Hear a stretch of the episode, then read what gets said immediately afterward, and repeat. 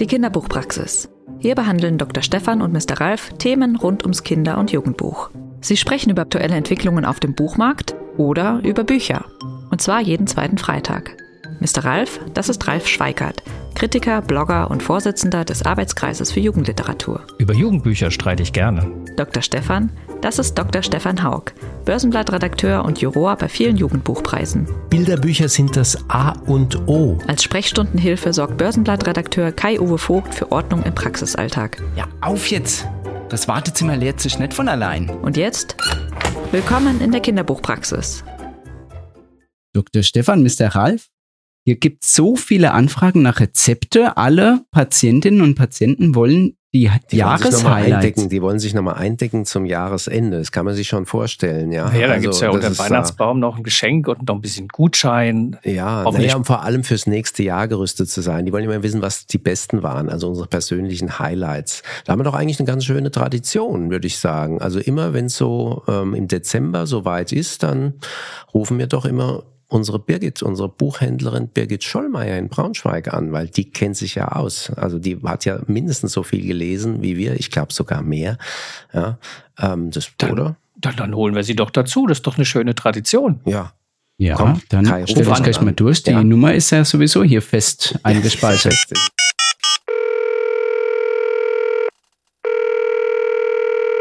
Das ist ja toll. Hallihallo, hier ist Birgit Schollmeier. Und hier ist Ja, der Ralf, hallo. Und hier ist der Stefan, genau. Ja, schön, dass ähm, das wieder so klappt, dass wir uns zusammen telefonieren. Ähm, ich durfte ja im Sommer, ähm, durfte ich ja in deinem Podcast zu Gast sein. Birgit packt aus. Und ähm, jetzt darfst du bei uns munter weiter auspacken, nämlich deine Highlights äh, des Jahres. Und ich würde sagen, da fangen wir gleich im, im Bilderbuch an. Hast du da ein Highlight? Peter Hammer Verlag, der Wilg Mehling, den man ja auch als Autor von Kinderbüchern schon kennt. Ja, Und Antje Damm, Antje Damm, wohl bekannte, Zeichnerin, genau, der Illustratorin. großen. Mhm. der ganz großen, genau. Und das Buch ist die Pizzakatze. Ach, das Und ich mag das unheimlich gern. Mhm. Also ich denke, Pizzakatze ist eine Verheißung, oder? Nicht, dass die Pizza zur Katze ko- kommt, aber umgekehrt. Passt auf. Also man, äh, was ich immer schön finde, und ich weise da auch immer drauf hin, weil es ist ein Illustrator, als Illustrator oder eine Illustratorin da ja auch viel überdenkt. Die Vorsatzseiten finde ich toll. Und wenn du hier in das Buch rein möchtest, das Entree in diese Geschichte, dann siehst du eine Stadt mit einer Kita, mit einem Fluss und einem Schiff und vielen verschiedenen Häusern. Und du siehst in der Mitte ein kleines Denkmal. Und da muss man mal ein kleines bisschen schon mal hingucken, dann ahnt man schon, wer auf diesem Denkmal steht. Und jetzt geht's los. Das Ganze in Versmaß gemacht und es macht einen unglaublichen Spaß zu lesen. Dies ist Theodoro Tatze, aber Pizza für die Katze. Pizza, die so köstlich ist, dass du sie nie mehr vergisst. Hier fährt Pizzakatze Pia, flink und flitzig, Mama mia. Pizzakatze liefert aus, bringt uns Pizza mit nach, bis nach Haus. Mhm. Fährt die Pizzakatze vor, hupt sie einfach volles Rohr. Dieses Tier ist wunderbar. Pizzakatze ist ein Star. Und nun fährt sie natürlich zu den verschiedenen äh, Stationen. Sie kommt zu Frieda mit der Fratze, sie kommt zu Rick und Hilda auf dem Boot, sie kommt sogar zu Atze, der im Gefängnis sitzt und seine Tage zählt. Ja, auch der darf Pizza essen. Ähm, ein ganz hochherrschaftliche Häuser in ein Vogelnest und so weiter und so fort. Und das Ende der Geschichte ist, dass alle immer wieder rufen, ähm, sie möchten Pizza von der Pizzakatze. Und die letzten Seiten dann, wenn man aussteigt aus dem Buch, da sieht man dann, wo alle aus den Häusern gerufen haben. Auf dem Tisch und der Matratze esse ich Pizza von der Katze. Pizza ist mein Leibgericht, ohne Pizza kann ich nicht. Ob ich ritze oder ratze, kritzel, schwitze oder schwatze, immer denke ich Pizza, Katze. Also alle Und wollen damit endet die Pia, Geschichte. Die Pizzakatze. Genau. Also ein, Und? ein Hoch auf die Pizza und genauso ein Hoch auf die ausfahrende Katze. Genau. Ja, und auf alle die- vielleicht die Lebensmittel ausfahren, oder? Mhm. Ja, die Illustrationen Ja. sind einfach unwahrscheinlich, äh, heute würde man sagen, positiv. Sie sind fröhlich, finde ich. Also da Mhm. ist so eine richtige Lust drin. Also sowohl die Leute, die man sieht, als auch ähm, die Pizzakatze, die auch sichtlich Spaß hat am Ausfahren auf ihrem, auf ihrer Mhm. Vespa. Ähm, auf ihrem Roller, auf ihrer, Oder ihrer Roller. Vespa, genau. Ja, Ja. ähm, und das ist schon irgendwie, finde ich, so unterschiedlich, aber so toll gemacht von Antje Damm. Also- genau.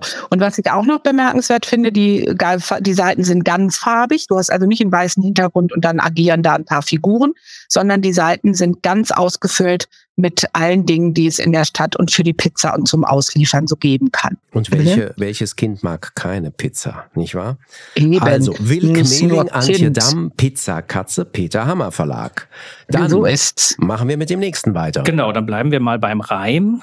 Und zwar dunkel war Mhm. es, der Mond schien helle, ähm, weitergedichtet von verschiedenen Autoren und ja, der im Hintergrund so ein bisschen die Fäden in der Hand hatte, war Uwe Michael Gutschan mit Bildern von Jens Rasmus, erschienen im Aladdin Verlag. Und worum geht's? Man ahnt es, dunkel war es, der Mond schien helle. Wir, glaube ich, die älteren Semester kennen dieses Nonsensgedicht. Wieso sagen wir Volkspoesie noch? Irgendwie kennen wir das alle, obwohl wir es gar nicht so bewusst auswendig gelernt haben. Und die Idee dieses Buches war, einerseits das ein bisschen zu konservieren, also diese Idee dieses Nonsensgedichts auch Kindern heute wieder näher zu bringen und einfach weiter zu dichten, weil das die Mechanik dieser, dieser Reime ist ja relativ einfach, mit den Widersprüchen zu arbeiten und das in, in einem klaren Versmaß.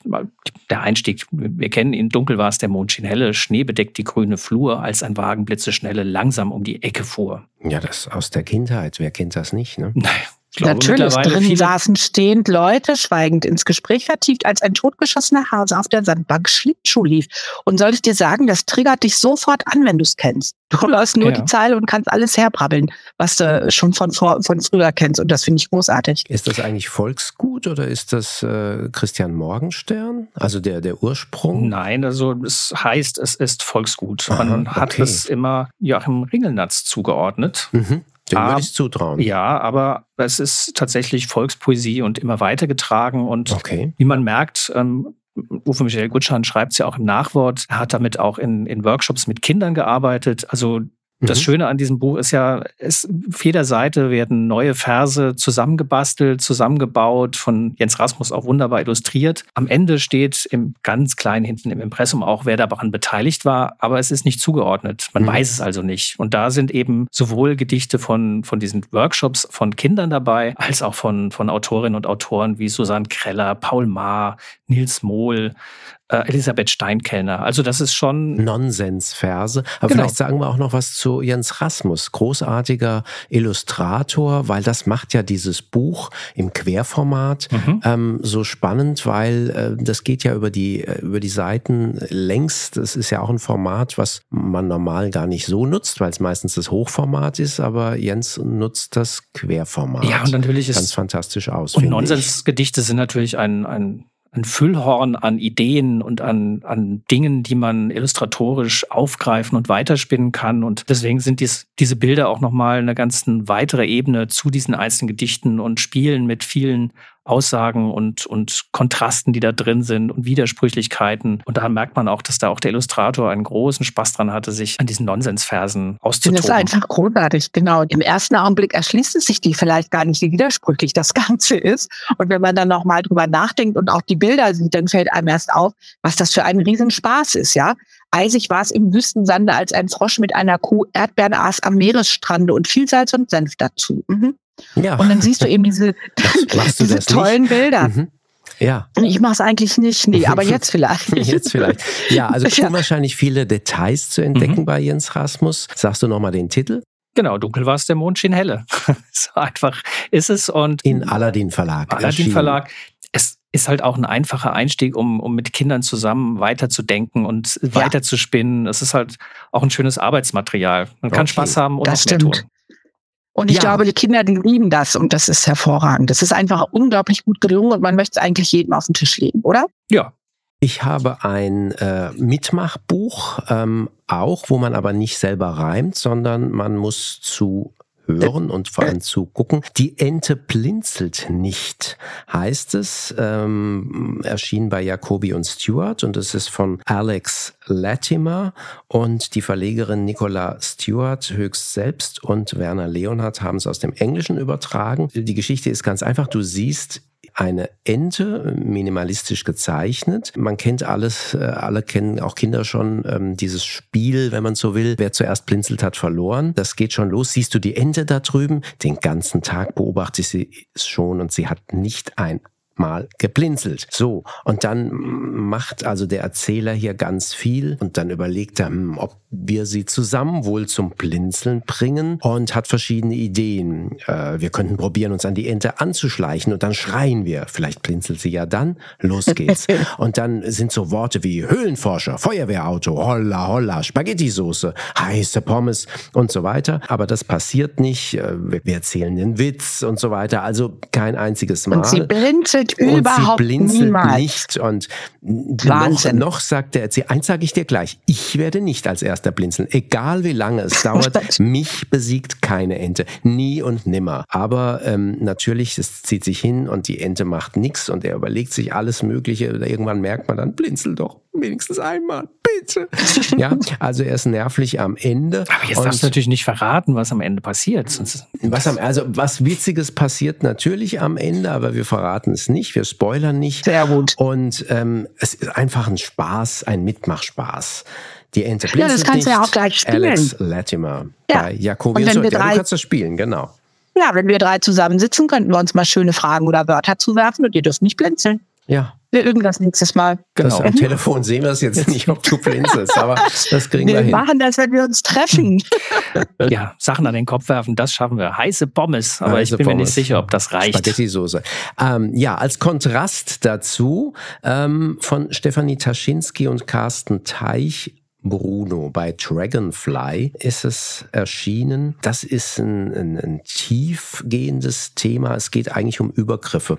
Übergriffe von Erwachsenen. Wir haben den fünfjährigen Bruno, der mit seinen Eltern auf dem Spielplatz ist. Da steht auch Taube. Taube ist ein Freund, ein Bekannter der Eltern. Und das ist eigentlich ganz klug gemacht, weil Taube sieht aus wie eine Taube. Ähm, er hat aber sowohl männliche als weibliche Attribute. Und mal ist es ist die Taube, aber ähm, es ist, bleibt im Unklaren, ob es äh, jetzt ein Mann oder eine Frau ist. Und das spielt auch eigentlich nicht die Rolle. Schließlich, ähm, er passt dann auch mal auf, abends, wenn die Eltern weggehen. Und es sind Übergriffe, man, es wird nicht gesagt, wie, wo, aber Bruno fühlt sich total unwohl. Er möchte auch den Eltern was sagen, schafft das aber nicht, weil ihm der Hals wie zugeschnürt ist. Und im Kindergarten, er malt dann, während die einen Kinder Dinos und Schmetterlinge und Piratinnen malen und so, ähm, sieht man bei ihm, er malt lauter dunkle Federn. Das fällt irgendwie den Eltern auf, das fällt dem Erziehern auf, aber er kann nicht drüber sprechen, hat schlechte Träume und so, bis es dann sozusagen ähm, bei einer Begegnung ähm, zum, zum Showdown kommt und die Sache, das will ich aber auch nicht verraten oder spoilern, die wird eigentlich ziemlich gut gelöst und sehr befreiend gelöst. Und so wie Carsten Teich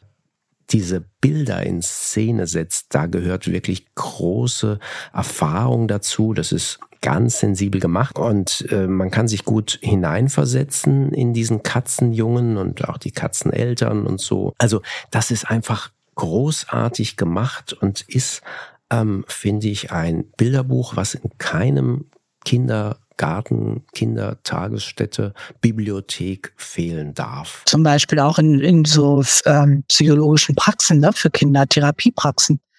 Ist das, auch, aber hervorragend. ich finde, das gehört überall dazu. Mhm. ähm, ich weil- will es nur ergänzen. Ja, ja, Mhm. weil, also ich sag mal, Kinder, die Übergriffigkeit erfahren haben und das kann schon äh, die, die ständig schmatzende, äh, küssende äh, Großtante sein, ja, was man auch nicht will. Das kann natürlich viel weiter und tiefer gehen, klar. Da, das wird, ähm, ähm, wird, wird natürlich dann möglicherweise ein Gesprächsanlass sein, aber auch ein Kind, das damit überhaupt äh, keine Erfahrung hat, ähm, ist es trotzdem ein Gesprächsanlass oder äh, es wird im Falle eines Falles gewappnet sein. Also ich glaube, es ist ein ganz kluges und ganz wichtiges Buch.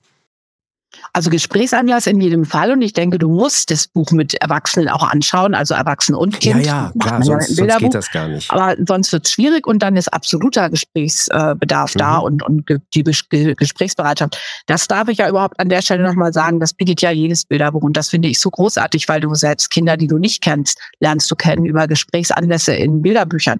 Und das habe ich immer geliebt in meiner Praxis mein Leben lang und ich liebe es noch mit den Enkelkindern, das ist toll. In deiner Praxis, guck, die hat auch eine Praxis, Mhm. die Birgit. Jetzt, Ja. jetzt kommt's raus, jetzt kommt's raus. Jetzt hast du auch eine Mann, Praxis. das- ja, Wir Wollen sind halt alle Praktiker. Wir sind halt alle Praktiker. Ja, alle Praktiker. Jetzt gehen wir Genau. in die nächste, so. in, in, in deiner Buchhandlung würde man sagen, jetzt gehen wir ein Regal weiter. Sind wir im Ähm, nämlich wir Kinderbuch. sind im Kinderbuch, in der Kinderbuchabteilung. Mhm. Ralf.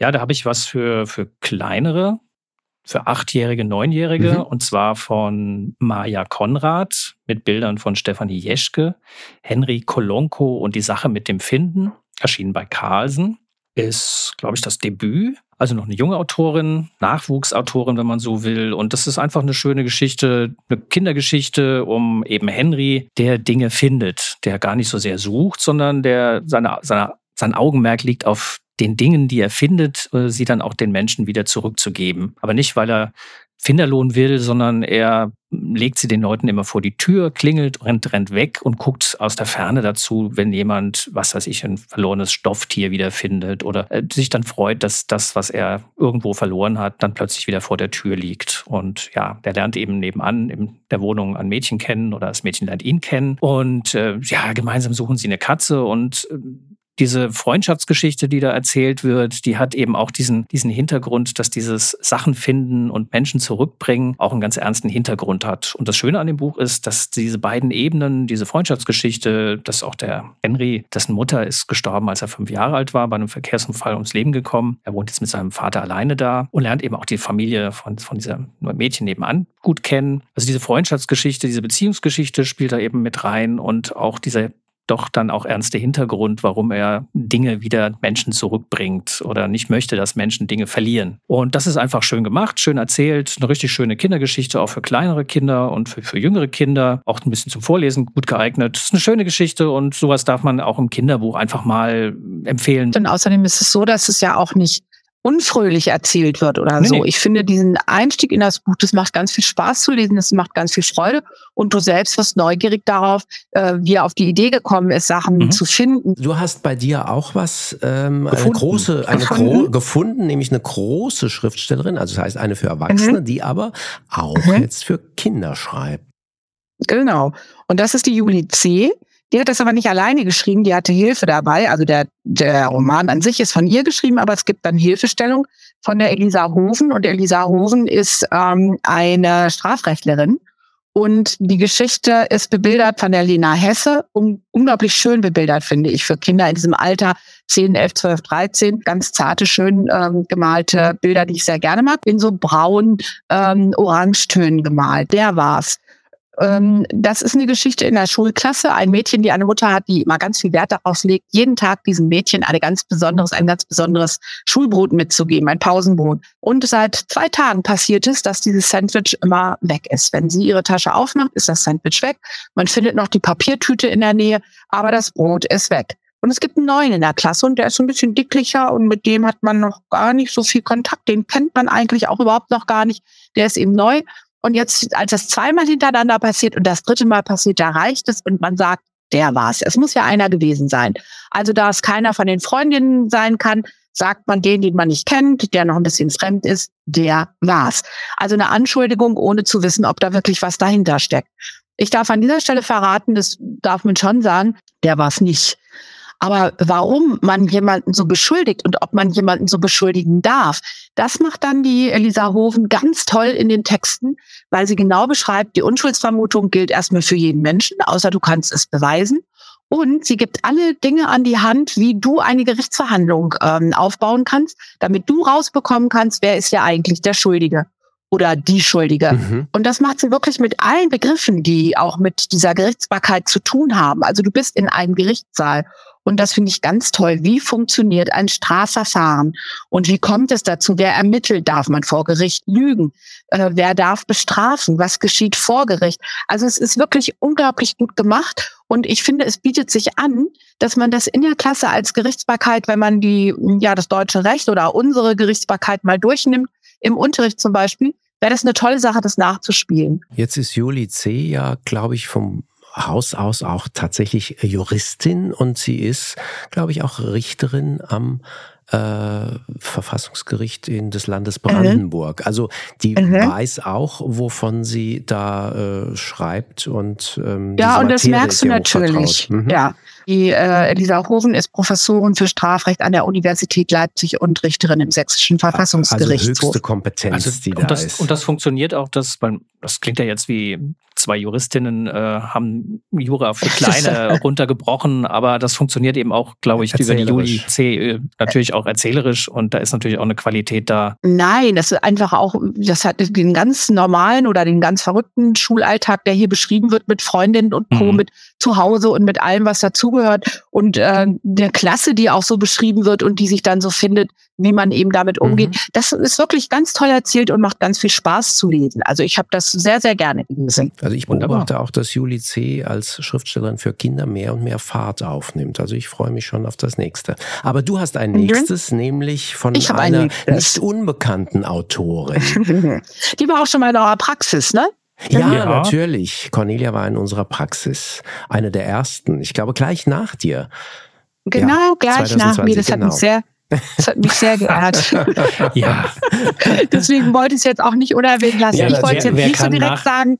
Wer kann nach mhm. Frau Schollmeier noch kommen? Ja, Lass uns Steigerung, kurz überlegen. Steigerung. Ah, Cornelia Funke könnte es eventuell schaffen. Ja, ja. und sie hat es geschafft. Wenn du mich jetzt sehen könntest, würdest du sehen, dass ich leicht erröte. Ja. Okay. Okay.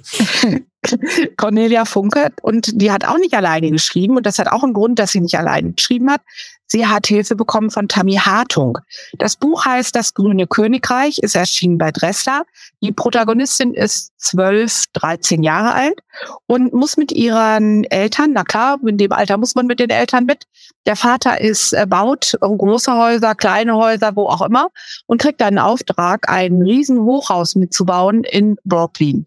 Sie wohnen in Maine in einem kleinen Dorf und es ist ein kleiner Ort und es ist sehr ländlich sittlich und sie hat Caspia heißt, das Mädchen hat überhaupt keine Lust. Nach New York, Brooklyn, das ist für sie das allerletzte. Da will sie überhaupt nicht hin.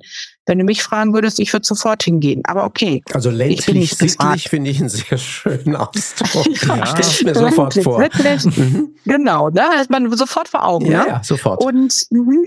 und diese Caspia muss nun also mit und verabschiedet sich. Es ist ein Sommer auch noch, ja, Sommerferien. Derartig bescheuert. Sie könnte so viel mit ihren Freundinnen tun und muss die jetzt verlassen. Also sie ist stinkig. Und sie kommen dort an in Brooklyn. Der Vater hat Gott sei Dank noch eine Wohnung bekommen in einem Haus. Das ist ja gar nicht so einfach, äh, eine Unterkunft zu finden. Und zwar geht man da rein und geblümte Tapeten, geblümte Sofas. Ich stelle es mir ganz schrecklich vor. Und das findet Kaspia auch. Sie denkt, oh Gott, nein, das ist ja fürchterlich. Und der Vater sagt, Mensch, komm, wir sind froh, dass wir überhaupt was gefunden haben. Und dann äh, entdeckt sie eine Kommode in dem Zimmer und sie muss ja irgendwo ihre Sachen unterlassen für drei Monate, macht diese Schubladen auf und findet in der letzten Schublade Briefe. Und diese Briefe sind an jemanden adressiert, der in diesem Haus gewohnt hat. Und zwar an ähm, die Männer. Und das ist ganz toll. Das sind nämlich zwei Schwestern, wie sich herausstellt. Sie überlegt erst, darf man die Briefe lesen, darf man die nicht lesen, aber die sind geöffnet. Also insofern denkt sie, komm, die haben nur auf mich gewartet. Ich lese die jetzt. Und sie fängt an, diese Briefe zu lesen und du wirst, wenn du das auch liest, äh, zwei Mädchen kennenlernen, Geschwister. Das eine ist blind und lebt in Brooklyn in diesem Haus und die andere Tochter darf, Rosalind, darf mit, nee, Minna, darf mit dem Vater durch die Welt reisen, der Botaniker ist. Und weil sie der Schwester, sie will die Schwester teilhaben lassen und schickt ihr Briefe mit Rätseln. Pflanzenrätseln. Das erste Rätsel ist, dass es eine Rinde von einem Baum gibt und mit dieser Rinde kann man eben etwas tun. Man kann damit äh, Lebensmittel ähm, verfeinern, man kann damit backen und dergleichen mehr. Mhm. Und äh, jetzt versucht sein. Ja, ja. Mensch, gut, ihr seid gut. Ah. Es ist Zimt, es ist der Zimtbaum, mhm. der wird dann auch gemalt. Und dieses Rätsel muss eben immer die andere Schwester, die zu Hause geblieben ist in Brooklyn, die muss das lösen. Und da die, ähm, ja, da die gut sticken kann, sagt die blinde Schwester, die unterwegs ist auf Weltreise und äh, botanisch unterwegs ist, sagt die, weißt du, wenn du das geraten hast, dann stick das doch bitte und schick es mir. Dann bekommst du von mir das nächste Rätsel. Aber jetzt nicht alle und Rätsel äh, verraten. Nein, nein, nein, nein, nein. Ich habe weg. verrate nur den, nein, ich verrate nur den Zimtbaum. Du kriegst immer diese Briefe als LeserInnen auch so gezeigt, dass du es kursiv gedruckt liest, selber raten kannst. Das ist das Tolle. Natürlich wird es aufgelöst im nächsten Kapitel. Und ganz am Ende kannst du von all den Dingen, es sind, glaube ich, sieben oder acht dieser Rätsel, kannst du alles nachkochen, mhm. weil es dazu die Rezepte gibt. Aber du musst noch ein Wort zu Tammy Hartung sagen. Ja, Tammy Hartung ist eine Biologin, eine ethnobotanische Kräuterkundlerin. Oh. Und, hm, und sie, sie wohnt auf einem Bauern, ähm, einem Biobauernhof in Colorado auf dem mehr als 3000 unterschiedliche Pflanzenarten angebaut werden. Und die hat im Übrigen auch das ähm, verschiedene Bücher schon veröffentlicht und das Grüne Königreich mit Cornelia Funkis erstes Kinderbuch. Und ich finde, das ist wirklich toll gelungen. Es macht Spaß, diese Rätsel zu lösen. Und es ist bestimmt eine Wonne, auch diese Rezepte nachzukochen. Okay. Da bin ich ganz fest von überzeugt. Ab für welches Alter? Ab äh, 11, 12 würde ich denken. Und nenn mhm. nochmal den Titel und Verlag. Das Grüne Königreich im Dressler Verlag von mhm. Cornelia Funke und Tammy Hartung. Wunderbar. Dann gehen wir ein Regal weiter in deiner Praxis, nämlich Sachbuch. Das hat ja auch einen botanischen Titel. Ah ja, stimmt. Natürlich. Radieschen von unten. Ah, ähm, klasse. So, so schließt sich der Kreis. Ja, ja, ja. Mehr oder minder. Ähm, aber es geht tatsächlich nicht so sehr um die Radieschen, sondern man sieht es auch auf dem Titel schon. Es geht um das, was unter den Radieschen liegt. Nämlich Der sieht das, die Radieschen von unten. Man sieht die Radieschen von unten und das Buch hat auch den Untertitel Das bunte Buch über den Tod für neugierige Kinder. Geschrieben hat es Katharina von der Garten. Illustriert ist es von Anke Kuhl und erschienen ist es im Klett Kinderbuchverlag. Und, und die, die, beiden sind ja schon lange ein Team. Ja, ja, genau. Also haben schon mehrere ja. Bücher zusammen gemacht, die auch im Deutschen Jugendliteraturpreis gewonnen haben. Ja. Bevor Ralf weitermacht, und man muss einfach sagen, Monika Osberghaus, die Verlegerin, traut sich was. Ja. ja Radieschen von unten, so selbstverständlich ist das nicht. Ah, tolles Buch. Ist ja, finde ich auch. Unwahrscheinlich vielschichtig, muss man sagen.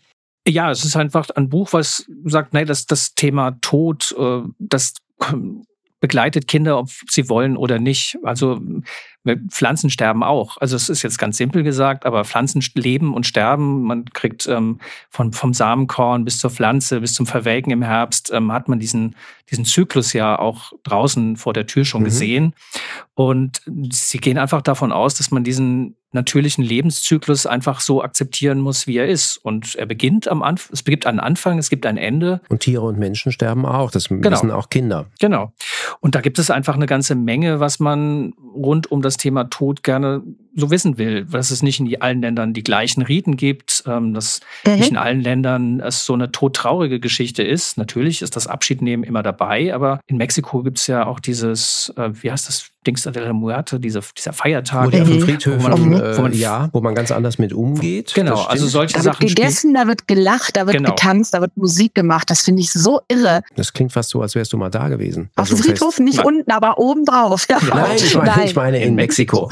Ah, Nein, nur von der Erzählung. Erzählung. Nur von Erzählung. Es ist auch klug konzipiert, finde ich, dramaturgisch, äh, indem man erst hat, wenn das Leben aufhört, also dass man erstmal sich nähert, dann wie, finde ich ein schönes Kapitel, wie geht Sterben? Also das interessiert Kinder, das sind ja häufige Kinderfragen. Dann Beerdigen ist ein eigenes Thema und dann aber auch Trauern. Also fand ich, so wie es komponiert ist, äh, klug gemacht. Was da auch ganz schön ist, ist, da gibt's auch immer kleine Gespräche mit Menschen, mit einem Bestatter, mit einem Arzt, mit einem Pfleger, der in Menschen begleitet in den letzten Lebensstunden. Also man, man bekommt eben auch noch nicht nur was erzählt, sage ich mal, sondern man bekommt ja auch noch Originaltöne von Menschen, denen, die das die beruflich mit dem Thema umgehen. Also es ja. ist einfach ein spannendes Buch, wo man Eltern immer sagen muss, traut euren Kindern zu, dass die das ähm, nehmen, lesen wollen, dass sie das interessiert. Also schiebt es ja nicht weg. Also man kann es nicht wegschieben. Es ist einfach immer da.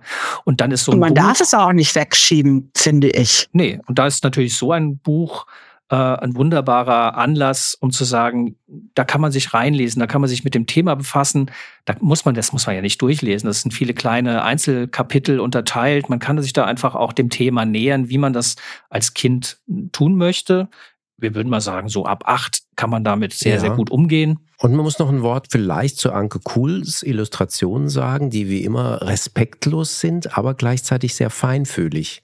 Ja, ja. also ähm, da gibt's keine, ähm, keine Angst vor diesem Thema. Bei manchen merkt man ja schon, wie der Stift zittert. Das ist bei Anke Kuhl nicht der Fall, sondern ähm, die bringt das Thema, ähm, finde ich, in ihren ganz, ganz vielen Zeichnungen, also ist komplett durchillustriert, dieses Buch, ähm, bringt sie das wunderbar Situationen und Szenen Szenen ähm, hier äh, in den, in den zum Ausdruck, wo man sieht, ähm, da kann man sich sofort äh, hineinversetzen.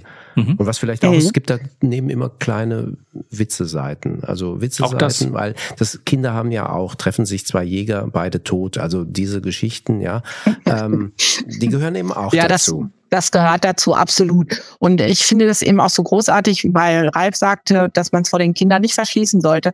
Ich weiß noch aus meiner Praxis, dass eine Mutter kam und sagte, wenn mein Kind ein Buch aussucht, die durfte selber aussuchen mit Taschengeld, bitte nichts mit Thema Tod. Damit bewirkst du genau das Gegenteil, ja.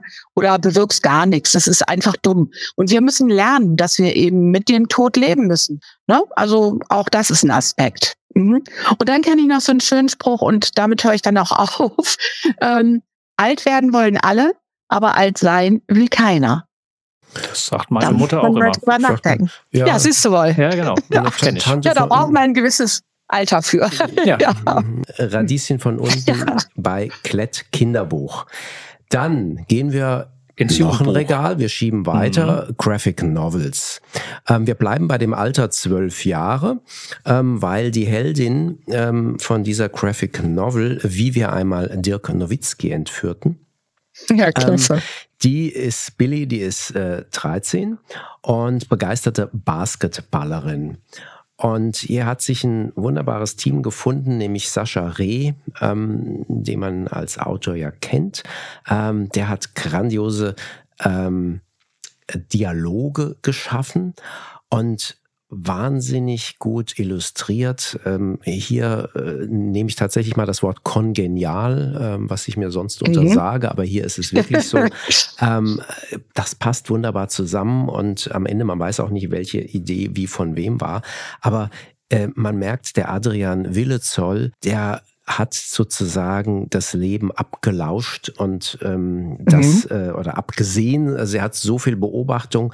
Ähm, in jedem Strich ist das hier, in jeder Szene ist das eingefangen. Es gibt unwahrscheinlich viel zu sehen. Vom Thema her ist es so, dass also Billy und die Freunde so Hinterhof, äh, die wollen eben Basketball trainieren und ähm, wo können sie das tun? Irgendwann entdecken sie ähm, so äh, einen, einen alten Flug, stillgelegten Flughafen was man in Berlin ja sich auch vorstellen kann.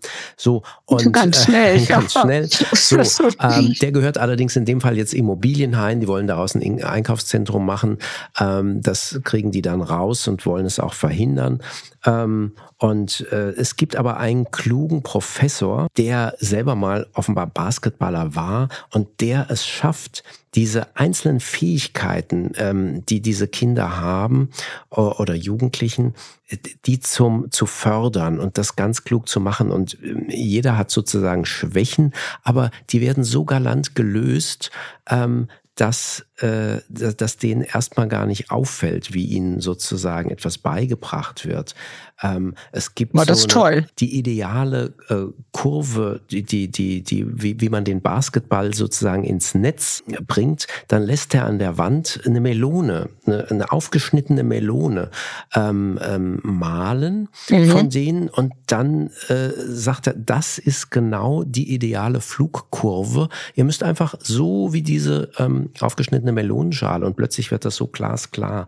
Und das sind so, so Bilder. Das fand ich übrigens auch sehr beeindruckend, ehrlich ehrlich gesagt, mhm. dass diese Melone da so gezeigt wird. Das fand ich ganz, ganz toll. Kann ich nicht anders sagen. Das ja. hat mich auch überzeugt, dass ich vielleicht auch noch mal lerne, einen Ball zu werfen. Ich kann mit Bällen gar nicht gut umgehen. Ja, also ich bin überhaupt jetzt kein ähm, Sportler und kein Basketball-Fan, aber hier bin ich mittendrin. Ich erfahre viel über Basketball. Ich erfahre wahnsinnig viel über die Menschen, ähm, über Szenen und so witzig, wie sie, also Dirk Nowitzki kommt tatsächlich vor, aber entführt kann man das nicht nennen. Sie versuchen ihn zu ähm, gewinnen.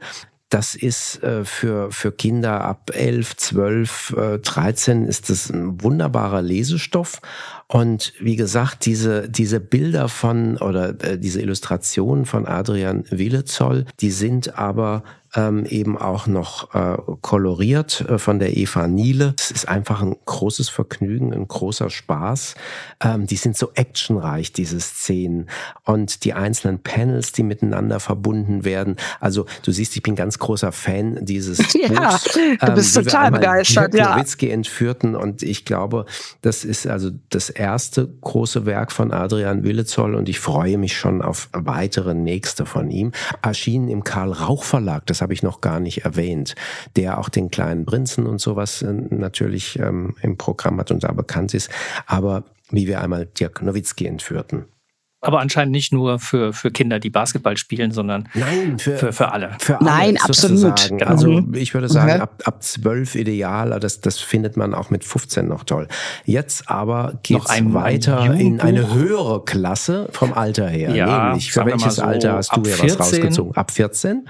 Ab 14 aufwärts. Ähm, ich glaube, es ist auch kein intentionales Jugendbuch, sondern ein Buch, was bei Diogenes erschienen ist, von Elena Fischer, Paradise Garden. War auch auf der Auswahlliste zum Deutschen Buchpreis in diesem Jahr, im Jahr 2023.